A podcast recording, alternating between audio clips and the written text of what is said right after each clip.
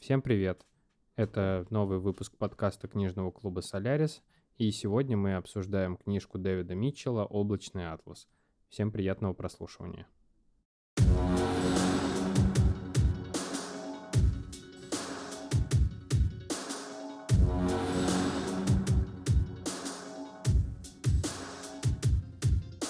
Всем привет! Сегодня мы обсуждаем книжку «Облачный атлас». А почему-то я автора имя забыл, блин, ничего себе. Вот так вот. Не, не... Дэвид Митчелл. Дэвид Ой, ну надо заново начать, а то, представляешь, какой позор будет на широкую публику. Ладно, все. Он просто отрежет это. Всем привет! Мы собрались сегодня обсудить книжку Дэвида Митчелла «Облачный атлас». И сегодня с нами книжку обсуждают Катя. Привет. Маша. Привет. Богдан. Привет. Дима. Привет. Таня. Привет. И Даша. Привет, привет.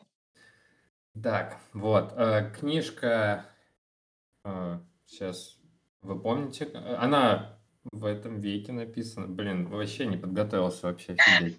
В 2000 каком-то году она, короче, она... 2004 2004 год. год написана. Есть экранизация от э, бывших братьев нынешних сестер Вачовски. Вот. э, На самом деле не знал даже, что это на книге основано. Просто давным-давно смотрел фильм. Вот. э, Книжка интересная, но есть вопросики. В целом, э, типа, как вообще книга строится. У нас есть шесть историй, вот, э, разных персонажей. Давайте, может, каждый вкратце, может быть, э, расскажет вот по самой истории, просто концепт без э, спойлеров и концовок. Вот, давайте, давайте с Димы начнем. Который на мьюте. Да, да, Дим, ты на мьюте. Дим, ты... Ребята, я с удовольствием расскажу вам. Давай. Книга состоит из шести сюжетов, шести историй, каждая из них э, связана с предыдущей. Э, первая — это Адам Юинг, он там нотариус, путешественник на корабле, это 1800 там какой-то год, или 1000, да, 1800 mm-hmm. какие-то года, рассказывает про то, как он э, путешествует. Без спойлеров, да, я супер кратко. Да, да, да, и а. сталкивается с некоторыми неприятностями. Да. А, вторая часть это а теперь это уже не ты, года. а уже не ты. Про, про этого, фр... блин, Роберта Фробершера. Даша расскажет. Да, глава называется «Письма из Эдельгельма». Действие второй истории происходит в 31 году 20 века в бельгийском городе Зидельгельме. А история про композитора, начинающего бисексуала и авантюриста а, Роберта Фробишера. А, и а, там он повествует о своем путешествии к Вивиану Эйрсу, какому-то великому композитору того времени, но уже э, немножко забытому, где помогает, хочет как бы свое имя восстановить Роберт Фробишер. Таким образом помогает Эйрсу писать его произведения и хочет сочинить что-нибудь свое великое. Об этом, о чем, ну, обо всем этом он сообщает в своих письмах а, своему другу и больше, чем другу, Руфсу Сиксмиту. Спасибо. Аня, расскажи нам про Луизу. Ну, до этого момента я дочитала, но тоже плохо помню. А, следующая история происходит чуть дальше по времени где-то на одно поколение. А, есть такая девушка, Луиза Рэй, она журналист а, в таком а, в издании, ну, которая любит сплетни, в принципе, на науку особенно не настроена. А, и она хочет написать, как я поняла, какую-то грандиозную статью по поводу запуска реакторы, или вы не помните, что там запускалось? Да, да, да, там что-то какой-то ядерный реактор да, для... В общем, который может э, совершить э, запуск этого реактора, может привести к катастрофе. Один из ученых это доказывает в своей диссертации, а, но этого ученого по каким-то случайным обстоятельствам убивают.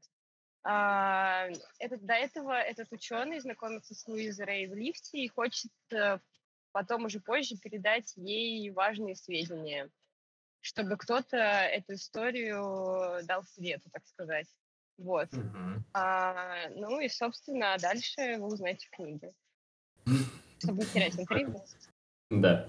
А, так, следующее это у нас Кавендиш. Богдан, расскажешь про Кавендиша?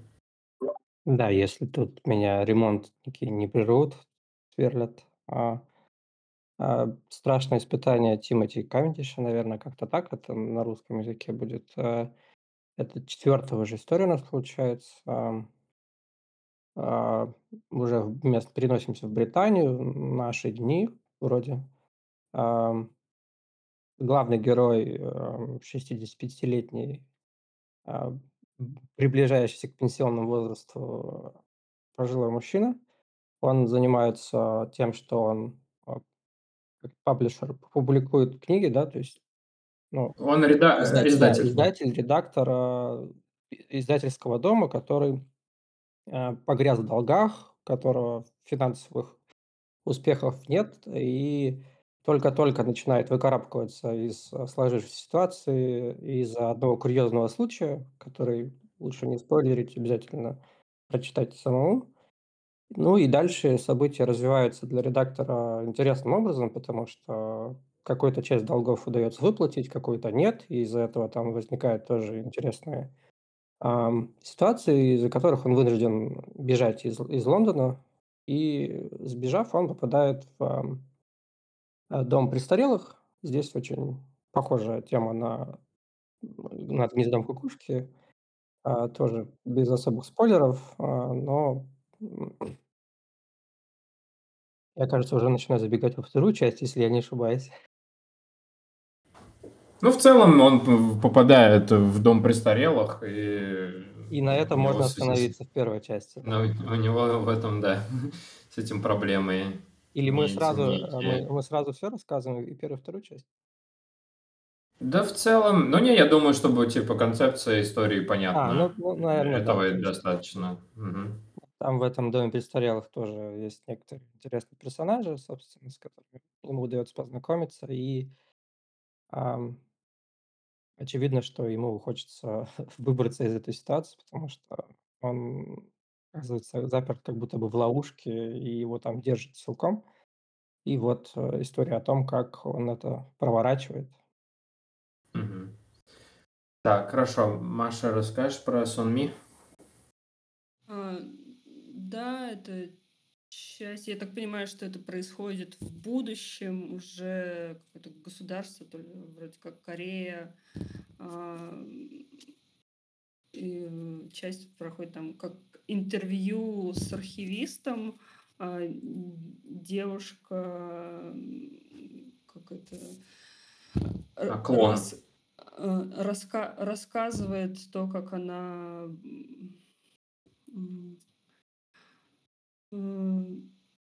являлась, э, как это, как, как это назвать? э, пода- Она клон, клон обслуживающий персонал да, в- она в ресторане. э, как, это является клоном, обслуживающим э, персоналом э, в ресторане типа Макдональдс, я так понимаю, вот. И в, дальнейшем рассказывает, что она э, общем, несложно. Все свои, все свои злоключения, э, как, как она выбиралась из этого рабства и все там Да, Понятно, что про то, как устроен был э, их быт, что они там, чем они питались, что жили, что у них, как, э, что, что в целом они хотели все время вы- вы- выбрать смерть, чем вот то, что с ними происходило. Вот.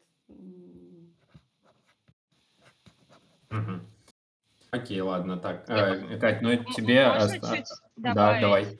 Да, конечно. А Что они, не- они на- так-то не хотели выбрать смерть, они не понимали, что с ним происходит, и они были счастливы как раз-таки.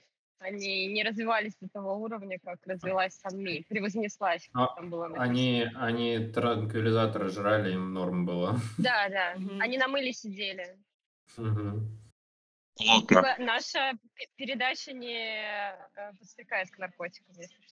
А там не наркотики. Это какие наркотики? Это мыло просто.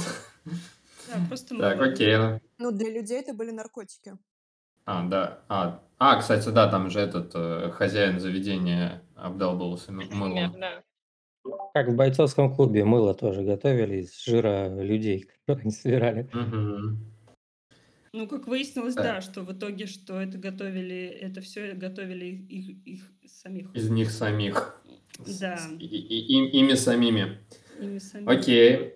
Так, и последняя история, как тебе досталась про Казапаса. Да, самая такая постапокалиптическая. А, Ну, зовут его Захри.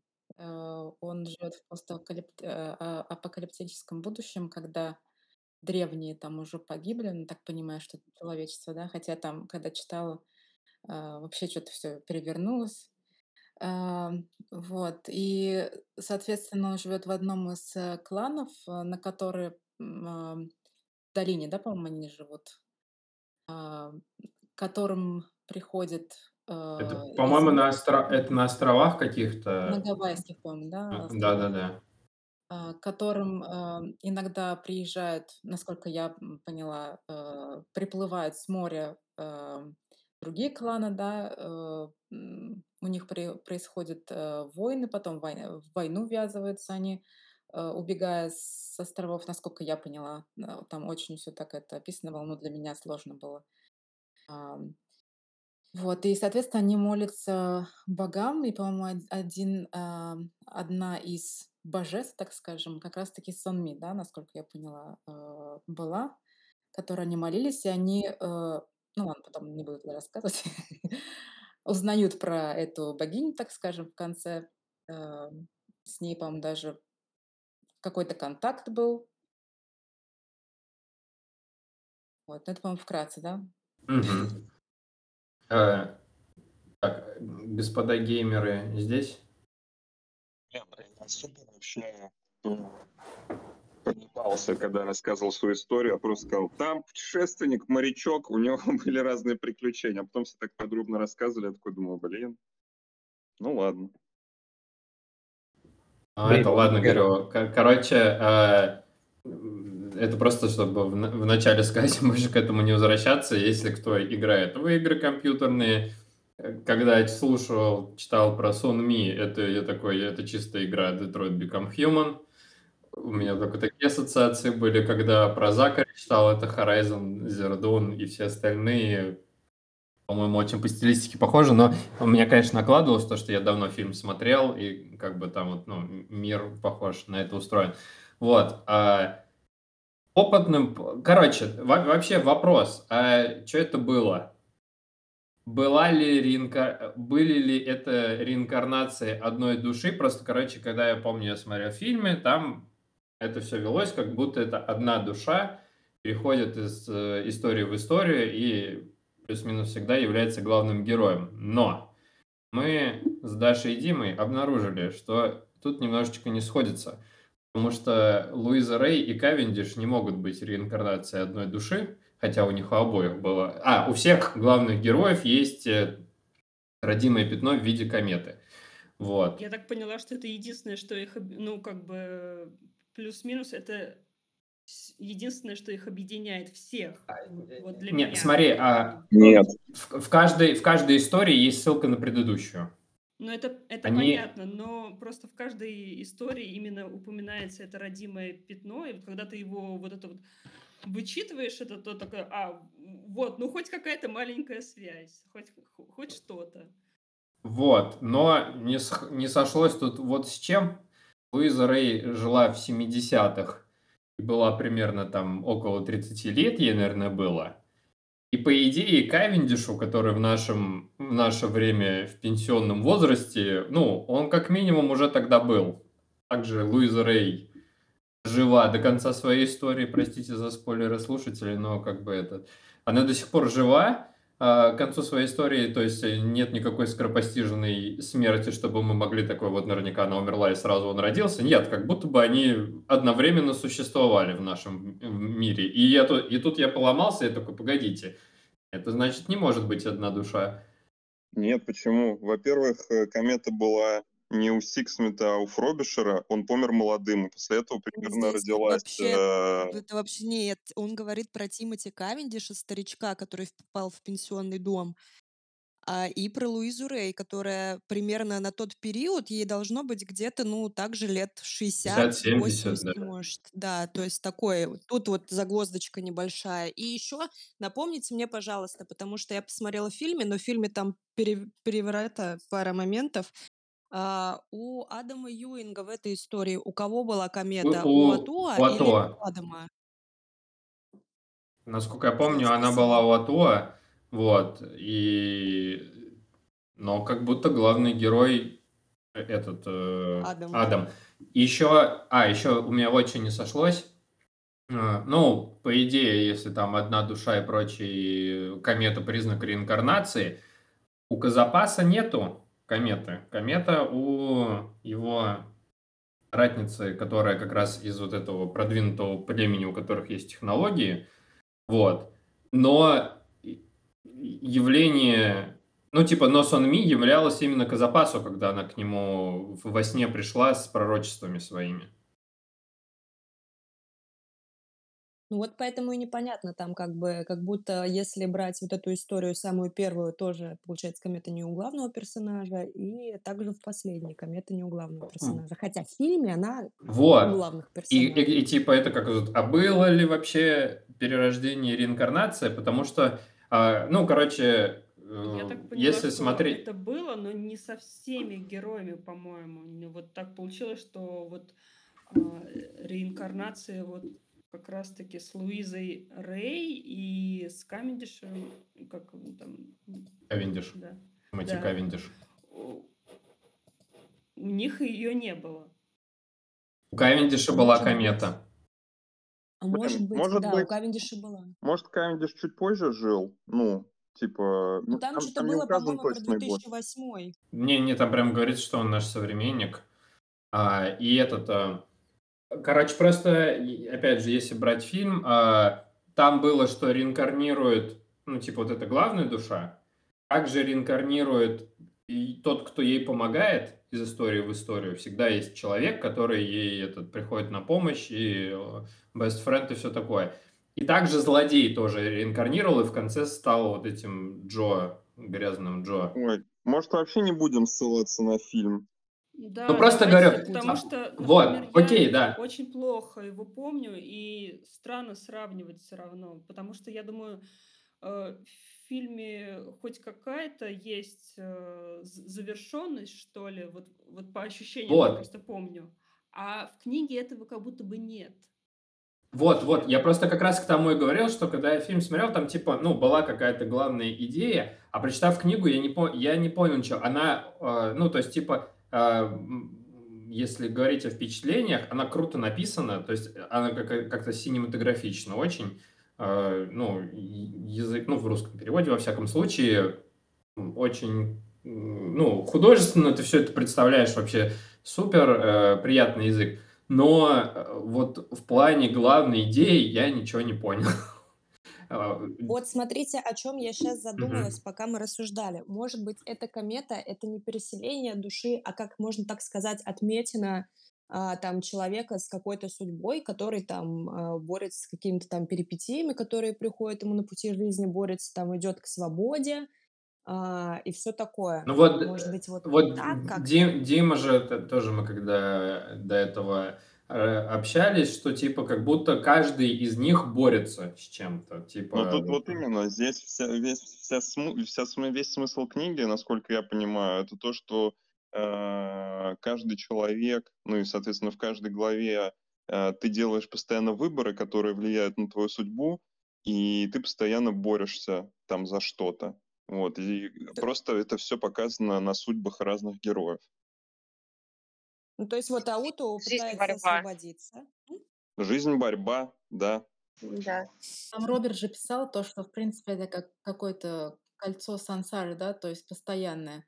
И там, он, по-моему, писал, 13 лет спустя мы будем то же самое делать, и ты будешь сидеть, и, сидеть, и я буду с тобой, что-то вроде этого он а, Вот, да, Роберт-то как раз говорил, что типа как будто они много раз одну и ту же жизнь Да-да-да, проживают, и вот он именно с, ссылался не, ну, ну, конечно же, мы можем предположить, что это просто его предсмертные фантазии, и, ну, типа, это не претендует, что так все и будет. Но вот он говорил именно не про реинкарнации, что вот он переродится условно в Луизу, и они опять встретятся, а что именно мы опять в 13 лет с тобой познакомимся, это вот, ну, видимо, они там друзья с детства были, и тадым-тадым-тадым. Любовники. Ну вот, ну вот А мне если... еще... Ну, говори давай Говори, после говори. себя. А хорошо, так мне понравилась Коро- еще идея, что начинается все с таких племенных строев, ну, грубо говоря, описывается, что были там а, два племени, которые там убивали друг друга, одна другое поработила, но это описывается в дневнике. А, А, вот, да, это вначале же было. По сути, да, человечество развивается до какого-то предела, и потом опять, по сути, заканчивается тем же, что также есть племена, которые охотятся друг на друга. То есть это тоже какая-то цикличность. Смотри, там плане более Есть какие-то разумные, которые к ним приезжают. Более того, там же прям вот конкретное племя, название на М какое-то, которое описывалось в Маори. самом Да, да. Маори. Маори. Маори. Вот, они в, са- в самом Да-да-да. конце тоже они, в, истории Закри тоже Мгм. они. Да, прикольно, что в самом начале приезжают белые люди э, и спасают их Чёрным. а, к черным, а в конце, наоборот, приезжают черные сверхлюди и спасают белых.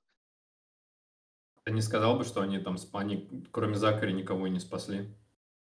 Вань, извини Ну, меня. Делятся мудростью, так сказать, своей. Там рассказывают о термоядерных Ну, двигателях. тут определенно, типа, наверняка, э, может, просто какой-то глобальной идеи, ну, нет там, ну, во всяком случае, она как-то явно не оформлена, но всякие нарративы пропихиваются, например, то, что, типа, прогресс неминуемо ведет к разрушению, и что, типа, люди не... Монополия, Ну, отстой. там, не, не знаю, мне кажется, Там не все прогресс идеи, ведет к они на, на поверхности, и очень много философии, очень много философии, вот этих вот все р- рассуждений вот в этой сложной форме, вот, но само оно все какое-то, как будто бы ты пытаешься найти мораль, какой-то скрытый смысл, а его на самом деле-то и, и особо там и нет. Просто есть очень сложная форма. Очень сложная форма, которая, ну, как-то все так очень на поверхности на самом деле. Мне кажется, проблема вот непонимания какой-то общей линии, потому что мы читаем а, разные истории, которые заканчиваются в разное время. То есть мы сначала знакомимся с героем, потом знакомимся с другим, потом с третьим. Про первого уже мы что-то там немного подзабыли. Так Вот до да. шестого. Шестая история идет полноценной, например, по, по ней очень Во-во-во. как раз вот это, да, много философии, много рассуждений, о том числе о переселении душ или смерти. То есть как Закри считает, что он будет э, жить в другом теле после смерти, Мироним ему говорит, что нет, после смерти нет ничего. И типа вот эта вот э, ве- вера в Санми, как бы, это, ну, такое. Это на самом деле не божество, а какая-то там вот э, женщина-клон. Клониха. А, и, клониха. Она не клон, она фабрикант. Фабрикант, да, Ну, вот, я вспомнила это. Фабрикантка. Фабрикант, точно, в фабрикантка. чем, в чем разница между э, вот этими андроидами, э, фабрикантами и клонами? Андроиды, все роботы. погуглил. искусственно созданные Давай, в любом случае. Да. Вот, и что еще, что я хотела сказать, вот, и потом мы целиком в какую-то историю погружаемся, да, где есть размышления о том, что там жадность людей погубит людей, о том там, что вот это вот спешное развитие, ну, короче, все вот это про жадность, о том, что Про все время власть. людям нужно что-то большее, и они не знают тормозов вообще, и доходят до такой степени, что готовы там вернуться к каким-то дикарским да, каким-то дикарским этим убивают планету, убивают себя, и там еще идет рассуждение о сильных и мудрых, ну, опять-таки, да, их противопоставление и все такое. И дальше мы как бы снова возвращаемся в эти истории, которые были прерваны, нам приходится немножко задумываться над тем, что там было в начале, вот, и, наверное, из-за этого и есть некоторая вот эта вот смазанность, что вроде бы какая-то есть общая линия, вроде бы как бы ее нет, и там надо вот все время сопоставлять вот эти шесть историй. Наверное, в этом вся проблема. Ну и в Вообще проблема в никакой Мне кажется, как что книгу, как это изложено все, ну вот в целом. да, Ес- ее чуть все, сократить нужно это было очень скучно, очень. Ну, как бы, и все эти герои, они, Не знаю, они не цепляют как будто бы. Ну, как они, ну, как они написаны. Вот если ты это читаешь, вот бе- без аудио, вот, вот я, я не беру одно дело аудио слушать, они там все достаточно крас, красочно, а когда ты это читаешь, ну, это скучно. Не знаю, я просто согласен. Ну, не знаю, я, не, я тоже не читала. согласна. Мне Козлопас Я могу сказать, Он очень весело м, рассказывал. Например, вторая история э, про Фробишера мне было супер интересно читать. Я прям балдел. Он, э, ну это я говорил там Даша, Ваня, э, он мне напоминает Остапа Бендера и по поведению, и по его каким-то умозаключениям, уловкам, э, поведению, речи. Вообще мне супер нравилось читать. Про Санми вообще потрясающая история. Ее с большим, ну, короче, это моя самая любимая в книге. Например, про Луизу Рей и про Кавендиша мне скучновато было. Здесь я согласен. Но чтобы сказать, что вся книга скучная, не могу сказать. Особенно про Санми. Ну, Вообще есть кайф. отрывки, вот сомни, я согласна. Но, как видите, я вот забыла, как она называется, я забыла просто все.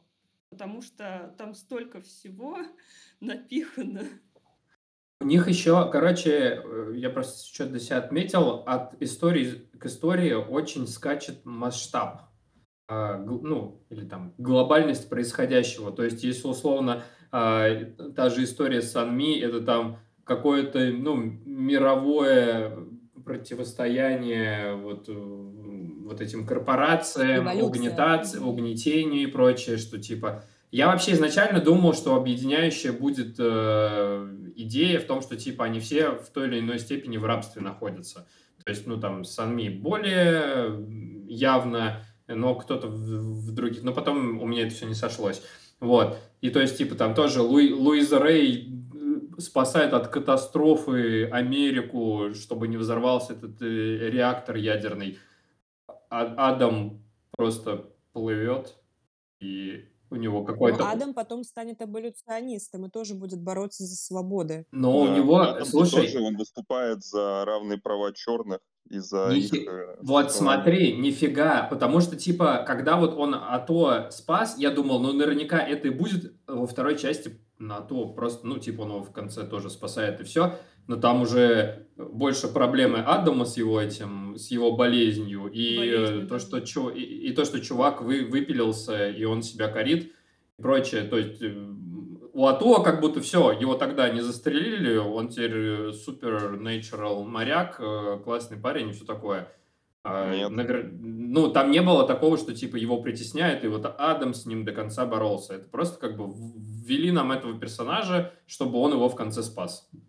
Так он его когда спасает, и он, они приезжают на эти острова, его выхаживают там его братья и сестры черные, он понимает, что эти черные гораздо там э, человечнее, добрее и А, когда типа он Ну с да, этой, и с вспом- компанией... И благодаря тому, что он проявил милосердие, ему помогли в целом. Там, я так понимаю, вот М. эта идея.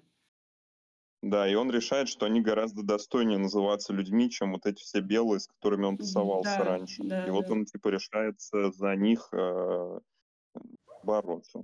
Окей, Кавендиш просто чел пытается сбежать из э, Ну, дома престарелых. Причем, причем он, кстати, да, он такой комичный персонаж. э, ну, Какие-то смешные приколы с ним. Но э, я вот, кстати, еще что не понял, когда была история про Сон Ми, там говорили про какой-то суд Кавендиша и что-то такое. Но Да, типа, это фи- фильм сняли Она, по она его смотрела истории. фильм, ну, то есть он там мелькал, этот фильм. Дисней, скажем так. Да, да, да. э- э, этот, э, то есть, подождите, как он сбежал из, из этого, что ли? Да, да. Ну, Он же потом в самом конце рассуждает, что кто его там будет играть, кому он там даст, какие там будут сценаристы. И он э, да, по и- итогу сняли фильм об да, этом. его же историю захотели э, там как бы снять, и вот он говорил, что вот теперь я безбедна, и все у меня хорошо. Да, Ванечка, Повнимательнее надо быть. Мне очень нравилось вообще вот конкретно у Кавендиша читать все его ругательства и все такое. И еще а, в туре а, Богдану, который там примерно представлял а, над гнез... ну, «Пролетая гнездом кукушки», я вот эту сестру, я не смотрела фильм, но вот эту главную злодейку-сестру я прям представляла из фильма «Пролетая над гнездом Да. кукушки». Да, вот да, да. Согласна. чепцом и вот этими завитульками злую. Этот, Ну, э, Ка- да. Кавендиш это просто юмористическая э, там история, чтобы разбавить все остальное. Вообще она унылая. Наверное, Самая из из всей книги. наверное, если про перерождение говорить, то Кавендиш, наверное, тот персонаж, который не перерождался, да, я так понимаю. Потому что он даже про свою эту, а, как это, про Дима Пятно, он говорил, что что-то оно совсем на комету не похоже, и там его какая-то Мне тоже показалось, девушка... что вот он единственный персонаж, который не Да. перерождался. Вот. Ну, Который а- просто мимо проходил. Там автор же сказал, что все эти, все эти персонажи, они, они пере, ну, это душа, одна душа, которая перерождается. Есть один персонаж, который в этот цикл не входит. Я так понимаю, это Кавендиш. Как это где такой автор сказал? Ты Ну, в каких-то интервью, тоже- да. Я тоже наш- находила эту статью. Видимо, поэтому, значит, и годы не сходятся. Блин, я хотела добавить про реинкарнацию, кому еще не перешли к другой Мгм. теме, что а, у всех этих героев есть похожие черты, только они это по-разному проявляют. Ну, вот это какая-то хитрость, э, а, любознательность, а, изворотливость. А, Где-то они проявляются с какой-то светлой стороны, где-то наоборот с темной, где-то слабо проявляются. Но все герои, они похожи все равно в любом случае. Так что я думаю, что идея реинкарнации, она определенно здесь э, главной линией идет. Ну, может быть, потому что все люди в целом похожи. Нет? Да не, не, не, не, ну, ну Плюс-минус кто-то все борется за... хитрим, не знаю. И Ну, чем не ты знаю, нет, интересуемся? например, в одном отличаешься от жажда, Гитлера, да? жажда справедливости сильнее. Все сводится к этому вопросу. На какой минуте подкаста появится Гитлер? Но он тоже такой, можно сказать, хитренький немножко, любознательный. Смелый. На самом деле, самый беспросветный мрак я почувствовала, когда читала именно про Тимоти Кавендиша. У меня было такое ощущение, что все, вот чел реально попал в западню, вообще никак ему не выбраться. Вот как будто со всеми всегда была какая-то надежда, а вот первую часть я когда с ним читала, я такая думаю, ну все, А у меня ну такое с, Тут с вообще очень Луизой сложно. Рэй было. Я думал, ну все, блин, у меня я прям расстроилась в этот момент. Что Я расстроился, с что она машиной вот выжила, это. блядь. Почему? Да потому что ее раз Потому пытались что шлепнуть, женщина. два пытались шлепнуть. Она все Мэ- выживает и выживает, как в Мэри э, Сью. дешевом боевике какой-то главный герой.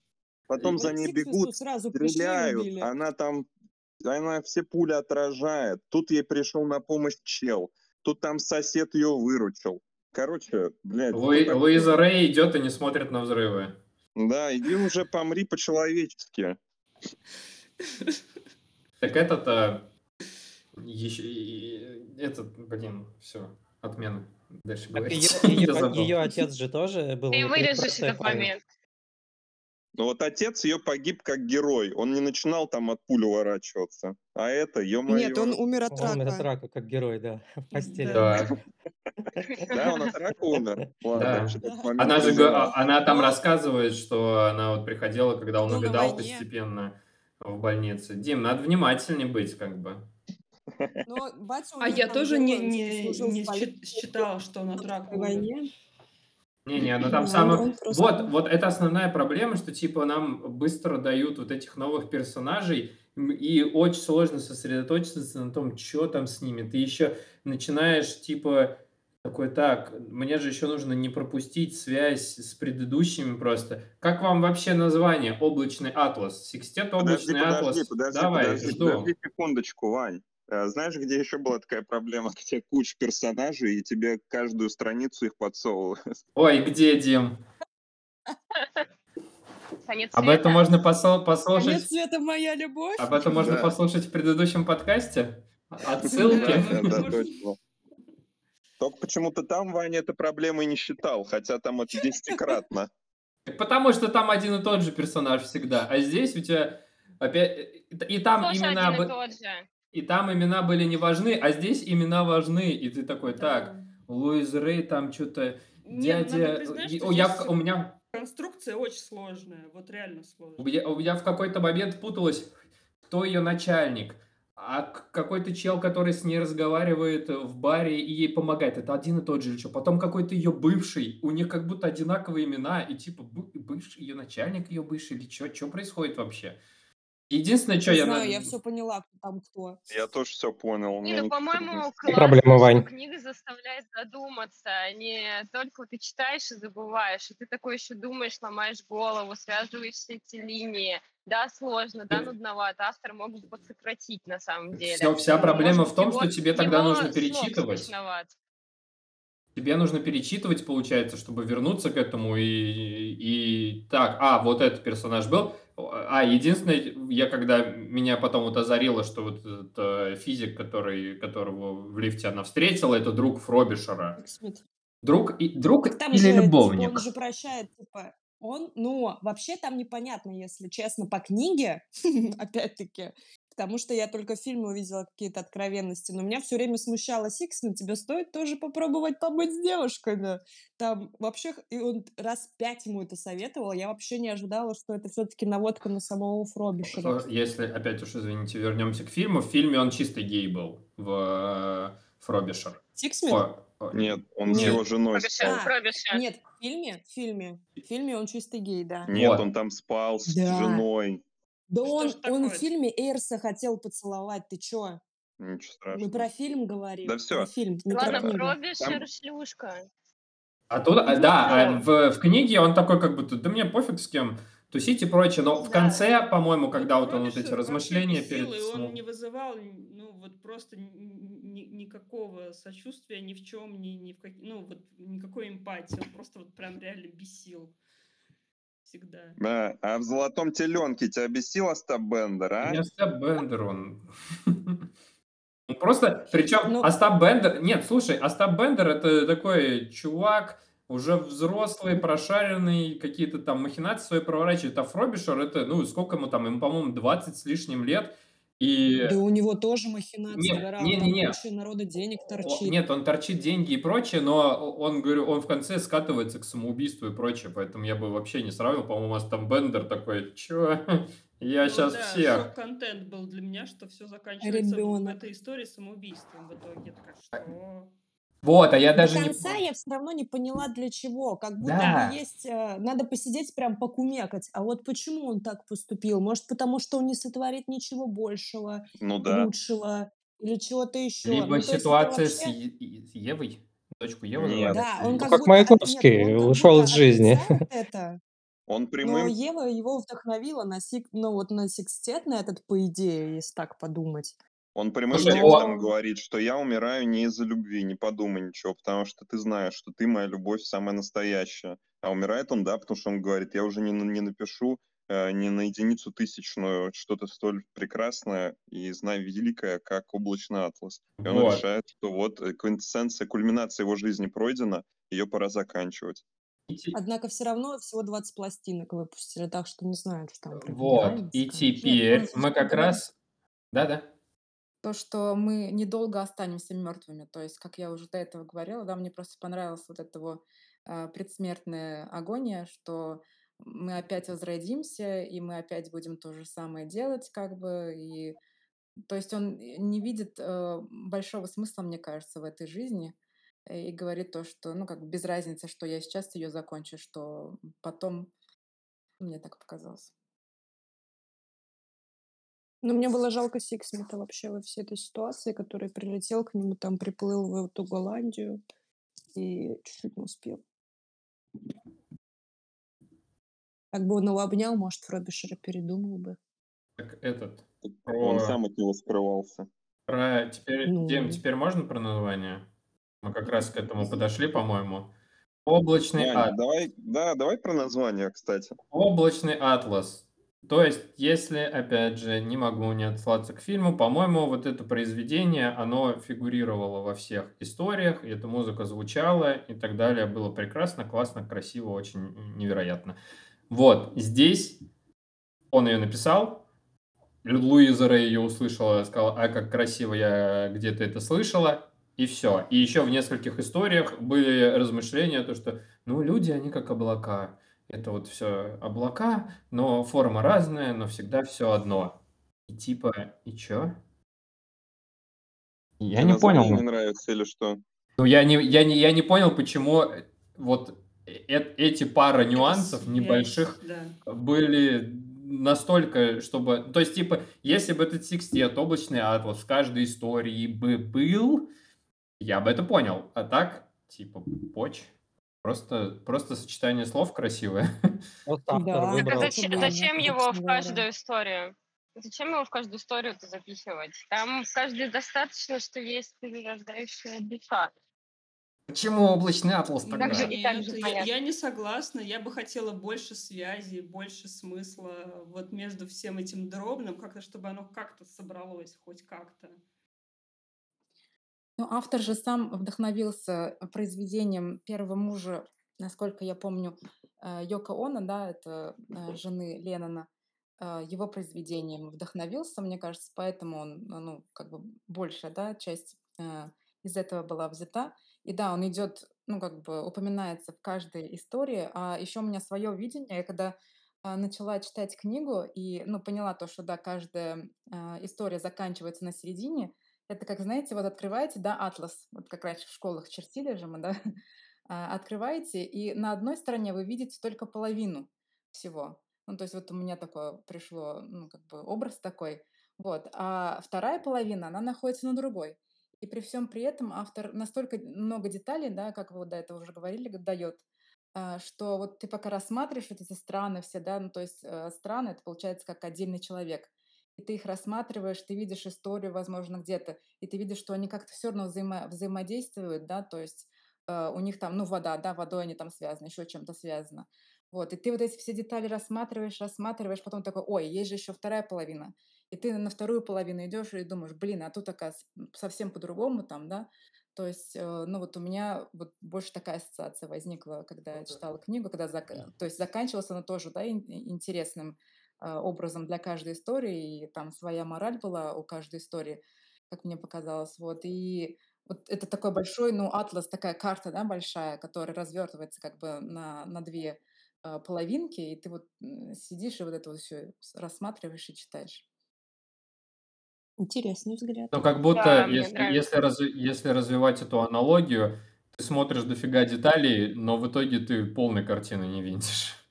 Да может вообще, знаете, было как? Он такой, хочу написать книгу, блин, как бы облачный атлас. Ну, куда-нибудь ее запендюру, это название, и будет нормально. Назвал бы, Вообще назвал бы контурные карты. Как бы, нет, я потому что, а как, ну, э, как называть книги, это же вообще отдельная, типа, тема как-то. Я думаю, не надо это сильно связывать, просто вот, да, есть отсылка к названию в какой-то части, и м, почему бы и нет. Если бы он Это же- назвал это все контурные карты, Ваня бы сказал, а я не понял, а вот зачем контурные карты? А мы бы сказали, это все, все в разных местах происходит. А вернулись бы мы обратно к Гавайям. Да, на Гавайях неплохо. При- этот, э, прикольно про то, что уже немножко сказали про Дисней. В части Сонми забавный нюанс, то, что типа все, все стало ксероксом. Э, ушли от названий вещей и перешли к названиям корпораций, которые делали эти вещи. Что у нас там? Э, э, фильмы, все фильмы это Дисней, все Sony. кроссовки это Nike, Nike, да. а Все все, телефоны это Sony. Да, да, да, это прикольно. Еще забавно, что в этом, а, вот как раз Ми в неделю теперь 10 дней. Не знаю, что это значит, но прикольно. Чего? Ты чего? Кто-то, кто-то Таня говорит, мне кажется, просто очень тихо. А может, не Таня. Не-не-не-не, я молчала.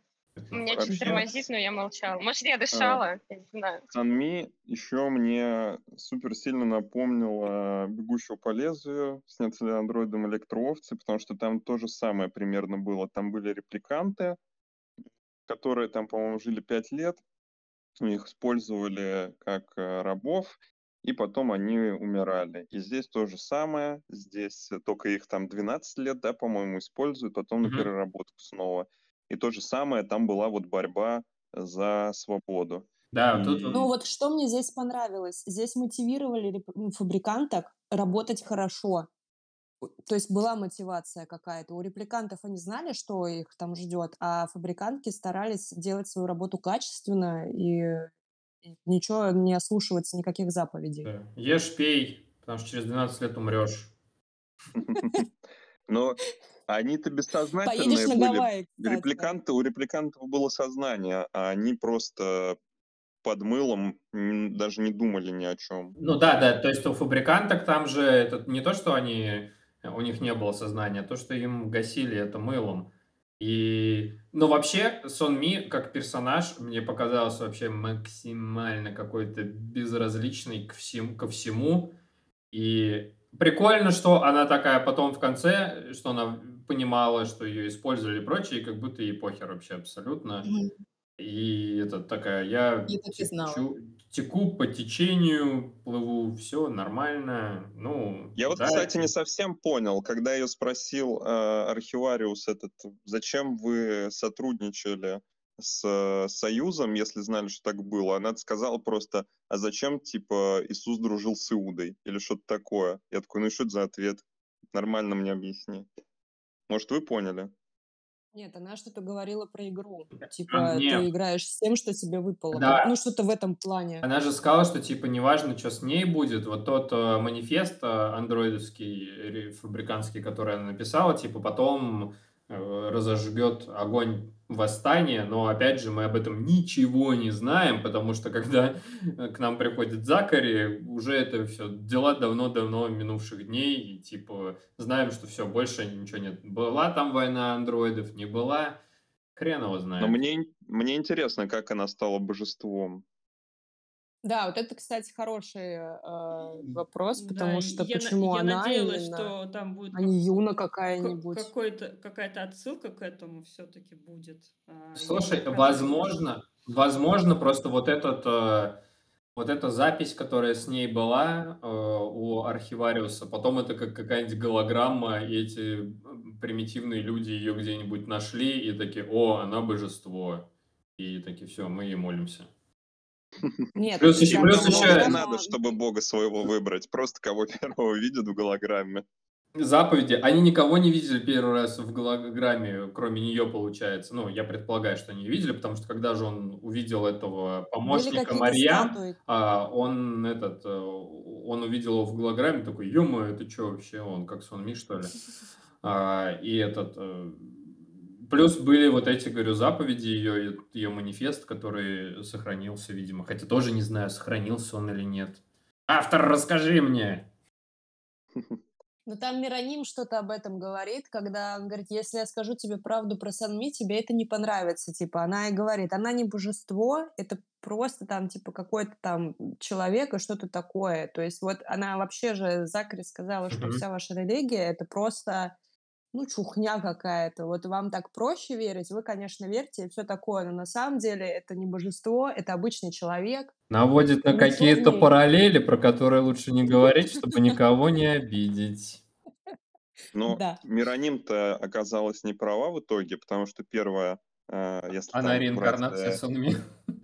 Ну, первое, да, все-таки реинкарнация есть. Второе, если она не божество, как она посылала сновидения и Да, они пророчества? там живут в горах. Если честно, вот эти пророчества, это вообще я немного не выкупила, потому что там же Закри и все вот эти, они видели какие-то... Они же и злодея вот этого видели, забыла, как его зовут. Сейчас Сраный меня Джо. тут есть. Сраный Джо. Старый Джо. Да не Джо его. Ну ладно, Джо. короче, это не... Ну, Джо, допустим, да, это Джо, это же тоже как будто божество, Это только божество, злое, я так- получается, да, черт? Я не сразу, кстати, это поняла.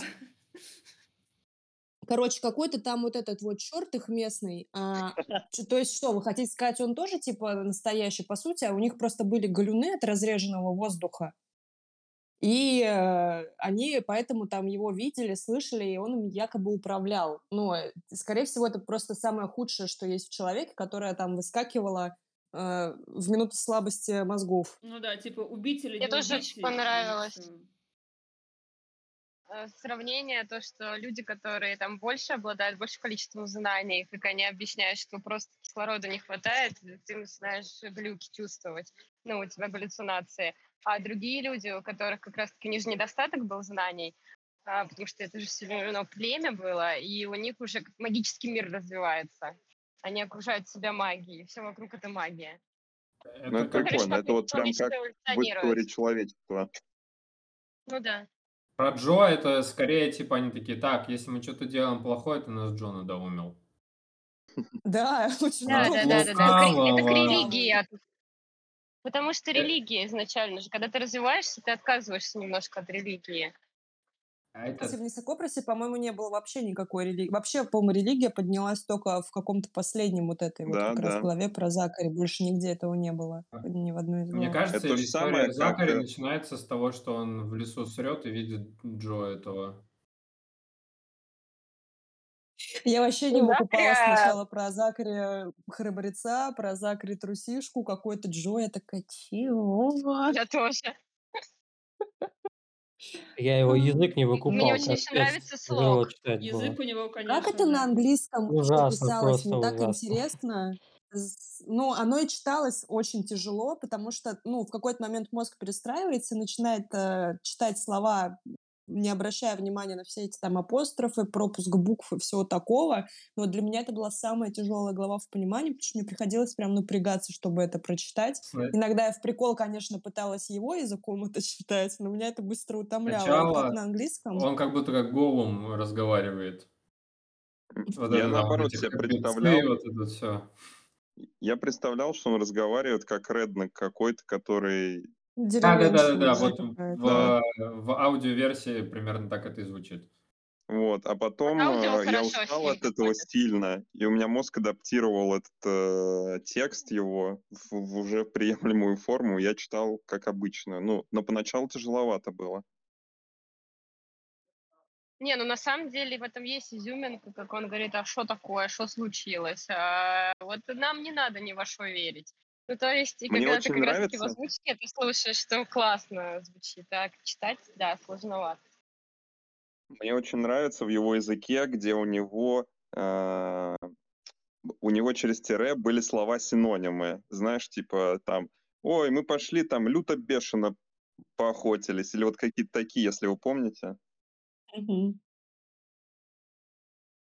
Помним. Мне Блин, еще понравилось, что у них э, переставляются слова в предложении, ну, то есть в некоторых моментах они там разговаривают как Йода.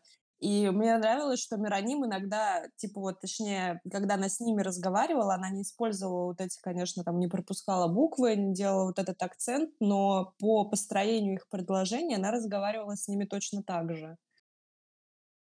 И как вы думаете вообще, для чего Миронин туда приперлась на деле-то на этот остров? Реально на обсерваторию посмотреть? Нет, она же говорила прямым текстом, что э, они А, ищут новую землю, где бы они могли остановиться и начать жить своим этим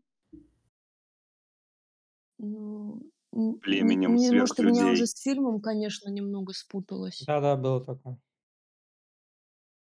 Там А их их, еще мало, их, вот этих как умных, их там да? называли, э, этих, э, Просвещенные. Просвещенные, просвещенные, что-то э, так. п- пле- окей, я не помню просто по-английски название. А как по-английски их называли? Что-то претерианс или что-то такое. Предвидящие. Про, Да, про, предвидящие, точно. проэтерианс.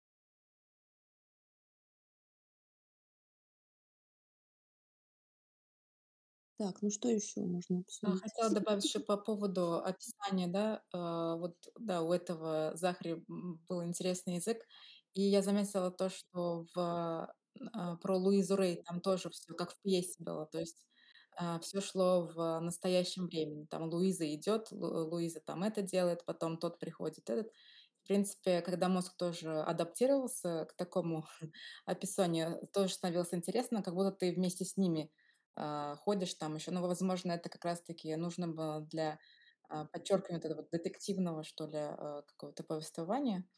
А, вот. И я заметила то, что другие, они были, ну, в прошедшем времени, то есть как обычная книга, в принципе. А там Кавидиш об этом тоже пишет, э, точнее, он говорит, когда ему попадается в поезде, а он там встал, да, в пробку на железных путях, и он достал этот, э, читать ее роман, и говорит, господи, какое отвратительное чтиво. Она специально делает эти маленькие главы, как будто бы готова, чтобы по ней экранизировал Голливуд кино. Это получается, Кавендиш сломал четвертую стену? Да, да, Вань. Нет, если бы он сломал, он бы сказал, дорогой читатель, заметил? Но вроде там... Творилось в предыдущей главе. Он вроде там А тоже он все время... киноязыком Он же, да, он, читает. он всегда как будто с тобой разговаривает. И, ну, типа, как раз история про Кавендиша, это похоже на мемуары какие-то.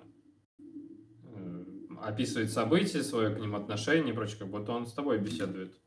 дорогой Но в любом случае, автор э, каждую главу пишет своим языком, и они отличаются друг от друга, причем ты это, ты это по чтению прям видишь. Что еще хотела сказать? Учитывая, что, например, если сравнивать с, э, с предыдущей книгой, там как построение, да, вот это «Конец света. Моя любовь», у меня было ощущение, что я читаю там кучу каких-то рассказов, о чем там, типа, я была изначально не в курсе. Но здесь, опять-таки, да, если брать вот эти шесть историй, это как рассказы, но я вообще не воспринимала их как отдельные произведения почему-то. У меня это все равно все шло как-то вот как одно целое. Может, конечно, за счет связи А или у, что-то у меня наоборот как раз возникло к концу ощущение, что типа это сборник рассказов, шесть историй, просто которые интересно поделены. Но прикольно то, что идет такое пополам, пополам, да. пополам, оп, целое, а потом обратно по нисходящей. И, но и по количеству вообще про Адама вообще самое маленькое. Я еще помню, ну типа я когда дослушиваю, смотрю, у меня там 93% прослушано, и начинается про Адама, и я такой, а что там всего 7%, что так мало? И, но как раз, но по-мо- по-моему, это тут как раз во всех плюс-минус было, что самая длинная история в итоге оказалась про Закари, а все остальные были покороче, покороче, потому что про Фробишер, по-моему, тоже не так много. А, ну и про Фро... Ну, я еще, Фр- Фробишер же тоже все в этом формате писем. Да, как дневник, типа, да, Мгм. какой-то. Мне что не понравилось в истории про Адама, это единственный момент, э, где вот это было насилие там над парнишкой, который по итогу повесился. Я вообще, что мы должны были из этого вынести немножко, я не поняла. И для чего это было добавлено? То есть это добавило какой-то вообще беспросветной тоски, но Но на сюжет не повлияло. Вообще никак. То есть этого вообще можно... Ну, то есть, это, вы знаете, вот на кораблях насилуют слабеньких молоденьких мальчиков. Вот живите с этим.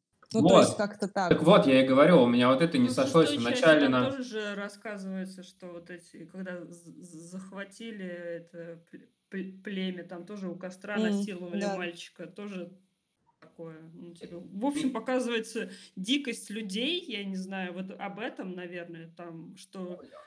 Ну, как- если так, Так да. вот, э, у меня, смотри, говорю, как раз, типа, первая часть про Адама– это про спасение АТО и вот проблема рабства, а вторая часть– это про изнасилованного мальчика, из выпилившегося, и размышления на это. Я такой, ну, всякое на корабле случается, видать. Ну, я могу предположить тоже, что это общая тема, э, которая в каждой главе показана на протяжении всей книги, что э, слабый, Есть сильные и жадные. сильный, сильный ест слабого, Мгм. власть портит человека. Ну А и целом, что, хитренькие что потом всех жестокие. обводят. И оно как-то там все очень на поверхности, на самом деле. Ну. По сути, как будто Мироним вот а, объясняет сама весь вообще посыл всех глав, как будто бы вот для этого дан- дана история про Закари и Мироним, потому что Мироним там выступает как будто в роли автора, она то есть такая предвидящая, всезнающая, и вот они рассуждают как раз о вот этих вот племенах, что вот он говорит, а может быть надо такими, как, ну, быть такими, как эти дикари, И она говорит, ну, не самый типа продуманный вариант, конечно, потому что вот есть вот это, вот это и вот это, вот это. И быть все-таки злодеем не очень. И как будто бы только вот в истории про Закри и Мироним, то есть вот в каких-то случаях была возможность спасти вот этих слабых. То есть вот этого маленького мальчика, того же самого Закари, а, да и все, собственно говоря. Да, Слушай, ну она она еще говорит, сказала, что вот по поводу быть такими же, как они, что в каждом человеке есть и дикая такая природа плохая, и хорошая. И среди дикарей есть нормальные люди. Ну, то есть, которые не будут так делать с мальчиком. Это вот просто она вообще, двойственность по-моему, природы не про человека, это какую сторону ты выберешь. Не-не, она как раз говорила, Нет, что типа и говорила, плохое, и говорила. хорошее есть в каждом из них, и типа ты отличаешься от вот тех дикарей, то, что ты выбираешь, что-то делать или не делать, а они только инстинктом э, э, руководствуются и прочее. У вас э, есть ли любимые персонажи, не обязательно главные? Да, у меня есть Фробишер и Сан Милань. Я выбрал главных. У меня тоже примерно так же. Мне- Про Сальми мне было вообще интереснее всего читать. Ну да, там хотя бы вот, ну, про Казапаса тоже на самом деле, потому что это хотя бы будущее, и ты такой, вот тут мне как-то нужно пофантазировать. Все предыдущие ты такой, ну, мир как мир. А этот, у меня наверняка любимый этот э, доктор Гус, который такой пидорас. Но на самом деле я такой, как- вот мне прямо самому было удивительно. У меня какие-то были сомнения, типа, а может он его травит и прочее. И потом, когда это всплывает, ты такой, «А, как он мог? А он же такой хороший был. Просто такой грубый Скорее, это чел. он Остап Бен, А, вот, вот, скорее, и он, кстати, он же тоже говорит про то, что, типа, сильный ест слабого. Ну, кстати, на самом деле, да, получается, во всех историях э, есть слабые угнетаемые, есть сильные, это там, получается, у Адама история это этот второй помощник, а у Фробишера этот композитор, э, тоже пидорас, а у у Луизы Рэй вот эта компания, которая делает этот реактор, у типа те, кто обладает властью, у Кавендиша наверняка вот эта тетка, смотрительница, у Сонми корпорации, и у Закари это все вот это племя злодеев, и может быть там Джо как э, та сила, которая их всех, и, ими всеми движет. И главный герой всегда типа в конфронтацию вступает э, с вот этой властью и пытается что-то сделать. Ну вот про то, что как раз Дима и говорил, что наверняка основная идея, главная мысль это борьба. Каждый из главных героев. И выбор, бо- который ты делаешь. Ну да. Э, У у остальных что по, по персонажам? Что, что к доске вас вызывать каждого по очереди? А, Можно я доко- э, закончу еще Давай. про э, перед этим, да, у нас мысль была а, про жестокость, вот про это. Мне кажется, в конце Ваня я тебя послушала и прочитала конец последней главы, вот и там как раз-таки Адам говорит, да, что да, э, до тех пор, пока живут вот такие вот как гузы, да, там те племена, которые там захватывают, э, которые ожесточенные, да, возможно, мир будет э, не так хорош. А, Но если э, как бы мы говорим о другом мире, где там власть подотчетна, он говорит, да, что насилие, оно обуздано, а, там сокровища земли, они делятся, да, пополам, немножко там это коммунизм, да, запахло. Вот, вот этот мир, э, это именно тот мир, который я хочу оставить, ну, я так поняла, Своим детям. да, сыну, да, своим детям. А, Вот, и на этом заканчивается книга. Мне кажется, все, ну, к этому, в принципе, да, тоже можно подвести. А, Вот, а по поводу любимых персонажей, э, Э, Извини, персонаж, пере- перебью. А Главная мысль не будьте плохими, будьте хорошими. ну, мир, да, э, мир э, для детей, лучший мир для детей, для следующего поколения. Вот, а по поводу лю- любимых персонажей, э, персонажах, персонажей, простите, я забыла русский. А, Мне понравилась вторая больше про Роберта, да. Мне ну, как бы не понравился сам, возможно, там он или Эйрс, да, но само описание и э, темы, которые там затрагиваются, а, мне интересно было про это читать. Э, я бы, наверное, даже если было продолжение, я бы, наверное, про эту историю до конца э, прочитала, если еще был какой-то там конец. Э, жаль, что он там э, покончил жизнь самоубийством, хотя он, э, возможно, он не покончил жизнь самоубийством. Он же просто так в этом написал э, в письме своем. Письме?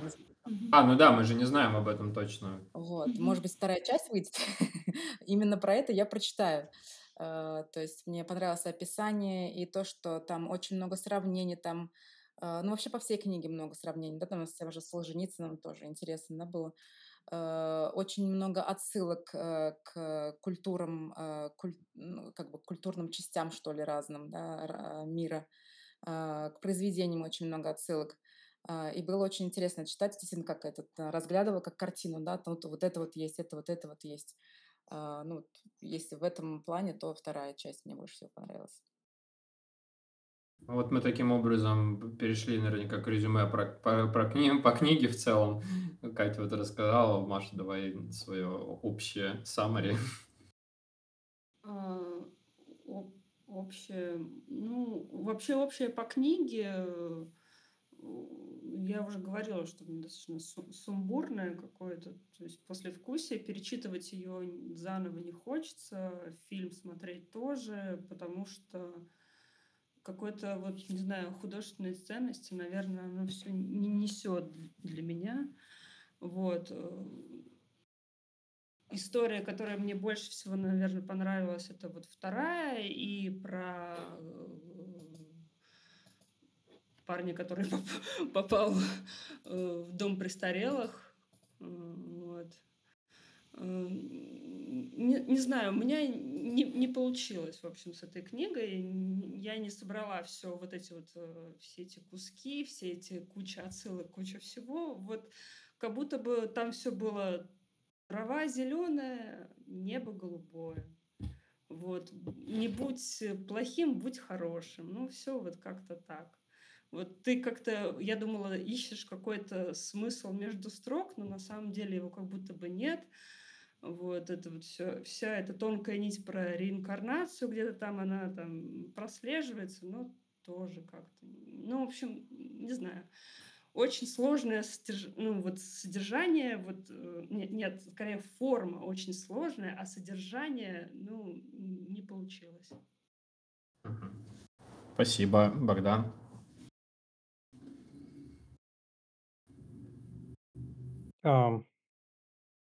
Если говорить о том, насколько понравилась или не понравилась книга, скорее, наверное, понравилась, потому что очень интересно, как уже было сказано, э, написаны каждой истории, в каждой истории разные временные эпохи, разные государства и свой язык, а, адаптированный под э, соответствующую эпоху, либо там а, вот этот э, косноговорящий Эм, Казапас напоминает, э, такие эксперименты же уже неоднократно проводились и до Митчелла. А, я, правда, не помню, как называется книга, к сожалению, где а, тоже все построено вот на этом, что какой-то есть персонаж очень тупой, очень недалекий, и потом над ним какой-то эксперимент проводят, буквально какой-то препарат принимает или что-то такое, и он внезапно становится очень умным. Может, кто-нибудь вспомнит? Это для Да-да-да, Алджернона. да, да, да. То есть э, вот это мне напомнило, когда я читал по-английски, потому что а, количество запятых и апострофов просто было нереальным. На, в одном предложении их 20 э, штук примерно, и ты читаешь, спотыкаешься постоянно. Спустя только час, наверное, ты прин- приноровиться можешь читать, а там уже хоп, и первая часть заканчивается его историей, и потом нормальный язык. А, но в этом плане было интересно. То есть те эксперименты, которые он проводил с языком, с персонажами и с эпохами, мне все понравилось. И если говорить о том, какие главы, какие персонажи были наиболее интересными для меня, это про Фробишера, да, безусловно. Мне в целом это драма несостоявшегося гения, который приезжает такой юный подаван учиться у маэстро, при этом такой какой-то немножко авантюрист и пытается все все время обыгрывать ситуацию в свою пользу. И при этом эти любовные треугольники выстроенные, четырехугольники, а, достаточно увлекательно было. а, читать. А, самое веселое это было, конечно, про Кавендиша, когда он попадает в этот дом престарелых. Вот. А, наверное, книги какую-то, если общую оценку ставить, я бы поставил три с половиной из пяти или там шесть с половиной из десяти, что-то такое. Спасибо. Ань, давай ты. Досидела до конца. Так, да, я все-таки досидела. А, что сказать? Ну, я немного не дочитала книгу, но когда-то давно смотрела еще фильм. Не буду, конечно, их сравнивать, а нет, буду. А, это был там 2015 год, и в целом фильм был тоже нудноват, как книга, но мне также понравился. А, по оценке книги я солидарна с Богданом. А, книгу прочитать стоит, но перечитывать бы я не стала. А, автор взял довольно-таки сложную тему, много сложных философских разговоров, просто история, на, которая растянулась на несколько столетий, и мне кажется, в этом вся суть, что это достаточно сложно уместить в одну книгу. Столько персонажей, столько историй, идея, но книга заставляет задуматься, есть что обсудить, можно там любую какую-то мысль вытащить и развивать ее в различный также слог э, письма, но местами, местами он как будто, как будто бы немножко затягивает. Он хочет все детализированно описать, и чуть-чуть там, вот, например, для меня на, начало книги было немного затянутое, и я очень долго читала начало. Вторая часть у меня, наоборот, легче пошла. А, больше всего, а, ну вот, мне история Санми понравилась. А, история музыканта достаточно интересная. А, не помню, как начи- начи- называется, «Письма Адама» или вы не помните? Дневник Адама Юинга. Вот, вот, вот это мне было скучновато в начале, пока он там с рабом не встретился. И как только он встретился с рабом и начался сюжет развиваться, перешли к следующей части. А, в принципе, я советую книгу для ознакомления прочитать в любом случае. Рекомендую. А, но 10 баллов давать не буду за нее. Я все. Спасибо. Даша? Ну, я читала эту книгу второй раз, и в первый раз она мне очень понравилась, я помню. Сейчас, конечно, она уже понуднее, но мне уже было интересно ее просто обсудить с какими-то людьми. Вот. А, Сейчас, наверное, я бы поставила 8 из 10, но в целом мне вообще нравится, как раз уже, как все говорили, что э, у каждой истории есть какое-то свое погружение, своя какая-то особенная особенность э, речи и всего такого. Вот. Про Сонми это я уже говорила. Кстати, когда я читала ее первый раз, э, я еще не крутилась в мире, где говорили Xiaomi, например, говорили Xiaomi, поэтому читала я первый раз ее как Сонми. Вот, и мне в этот раз было прям перестраиваться нужно, э, когда я её читала. Вот, ну это так. Э, мне больше всего просто как-то впечатлил вот этот мир, потому что он именно какая-то вот такая классическая фантастика про какой-то мир будущего, технологичного. Вот, в этот раз я для себя выделила всю вот эту вот монополию с э, Ксероксом. А, и что, мне кажется, что, что бы еще сказать? В общем, в целом, мне эта книга нравится. В третий раз я читать, скорее всего, не буду. Вот. Но она у меня оставила все-таки какое-то более приятное впечатление, чем неприятное, что в первый, что во второй раз. На этом все. Спасибо. Дима? Мне книга понравилась. Сразу скажу, тоже я где-то 7-8 из 10 ставлю. Э, роман такой многослойный, но мне, например, форма не показалась каким-то препятствием. Я достаточно легко прочитал. Э, мне, наверное, три главы понравились очень, две так себе, особенно про Санми, тоже очень такая приятная, классная антиутопия. Вот. А, насчет мыслей, идей, я, наверное, согласен с Машей, что они в целом не глубокие, они считываются легко. И там каких-то там тяжелых размышлений на этот счет у меня не было. Вот. А, что еще? Фильм не стоит смотреть. Э, мы посмотрели, вот э, как мы с Дашей дочитали, и посмотрели сразу экранизацию. Она мне не понравилась вообще. Какая-то она гумозная, не знаю. Вот. Насчет идей, А, ну вот, я, уже все это просто в процессе сказал. Я себе выделил пару цитат, хотел их тоже прочитать, если вы не против. Конечно, не против. А, Первое, значит, э, войны не, рожда... не разрождаются без предупреждения, они начинаются с небольшого зарева над горизонтом, войны приближаются, мудрый человек следит за дымом, готов покинуть окрестности, точно так, как Эрос и Акаста. Меня тревожит следующая война, она будет такой большой, что затронет все приличные рестораны. Война, Роберт, это один из двух вечных спутников человечества. Вот. А вторая цитата, сейчас я вам тоже прочитаю ее. Ох, женщины, женщины, они норовят отыскать в твоих словах самое дурное значение, суют его тебе под нос и говорят, смотри, чем ты в меня швырнул.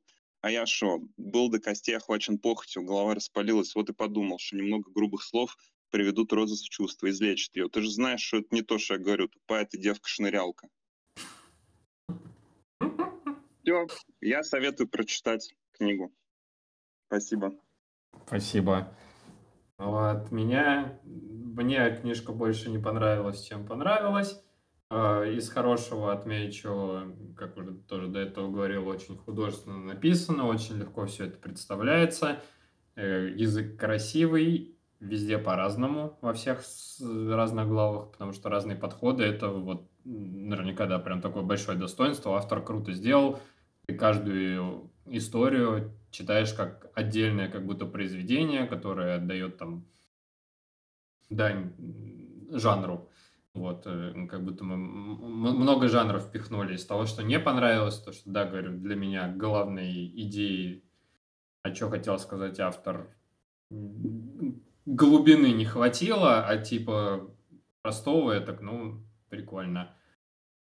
Хорошо, и так это было понятно, вот, и много персонажей, не знаешь, какие значимые, какие незначимые, а, находишься в поиске связей, которые где-то более очевидны, где-то нет. Вот. Ну, говорю, мне сюжета, наверное, не, не хватило какого-то более выстроенного, и при этом, если, опять же, сравнивать с предыдущей книжкой, та меня на, на эмоциональном уровне подцепила, здесь такого не произошло. Вот, поэтому я бы, наверное, не рекомендовал э, читать я, наверное, 5 из 10 поставлю, но, говорю, то, что язык приятный, ее было приятно слушать. Вот. Тут, вот, говорю, как форма не повествования, а форма описания классная, как повествование, мне чего-то не хватило. Не вот. на эмоциональном уровне, а на эстетическом, да? Ну, наверное, да. Вот, ну тогда наверняка и все обсудили. Мы прям Можно каждый... добавлю, Вань? Да, конечно.